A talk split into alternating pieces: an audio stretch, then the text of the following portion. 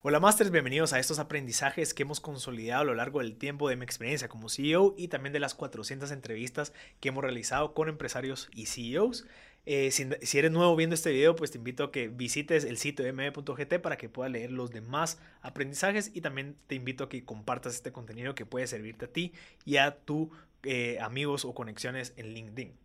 Ese es el aprendizaje número 34 que dice lo siguiente, tu falta de entendimiento en algún área no es excusa para ser irresponsable, inconstante y no tener la vara alta edúcate y aprende. Creo que un CEO tiene que tener el conocimiento al menos básico de muchas de las cosas que están pasando en la empresa, no porque no sabes qué es lo que está pasando o no sabes qué es finanzas, qué, qué es marketing, qué recursos humanos, significa que vamos a ser eh, un poco mediocres en esa área. Tenemos que tener el conocimiento, acercarnos, eh, pues preguntar cómo funciona, qué es lo que están haciendo, qué es lo que podríamos mejorar y demás para que tú como CEO pues sepas qué es lo que está pasando. Eduquémonos y aprendamos de las personas para que tengamos ese, ese dedo para medir qué es lo que está pasando en todas estas áreas que nos pueden ayudar a nosotros a evitar que pasen problemas o mejorar cosas. Yo sé que a veces los CEOs tenemos esa, esa claridad, tenemos esa visión y puede ser que nuestro input eh, pueda funcionarle al departamento al cual nos acerquemos a tratar de aprender. Mira, ¿por qué no hacemos esto de esta manera? Ah, ¿qué pasa si en vez de hacer esto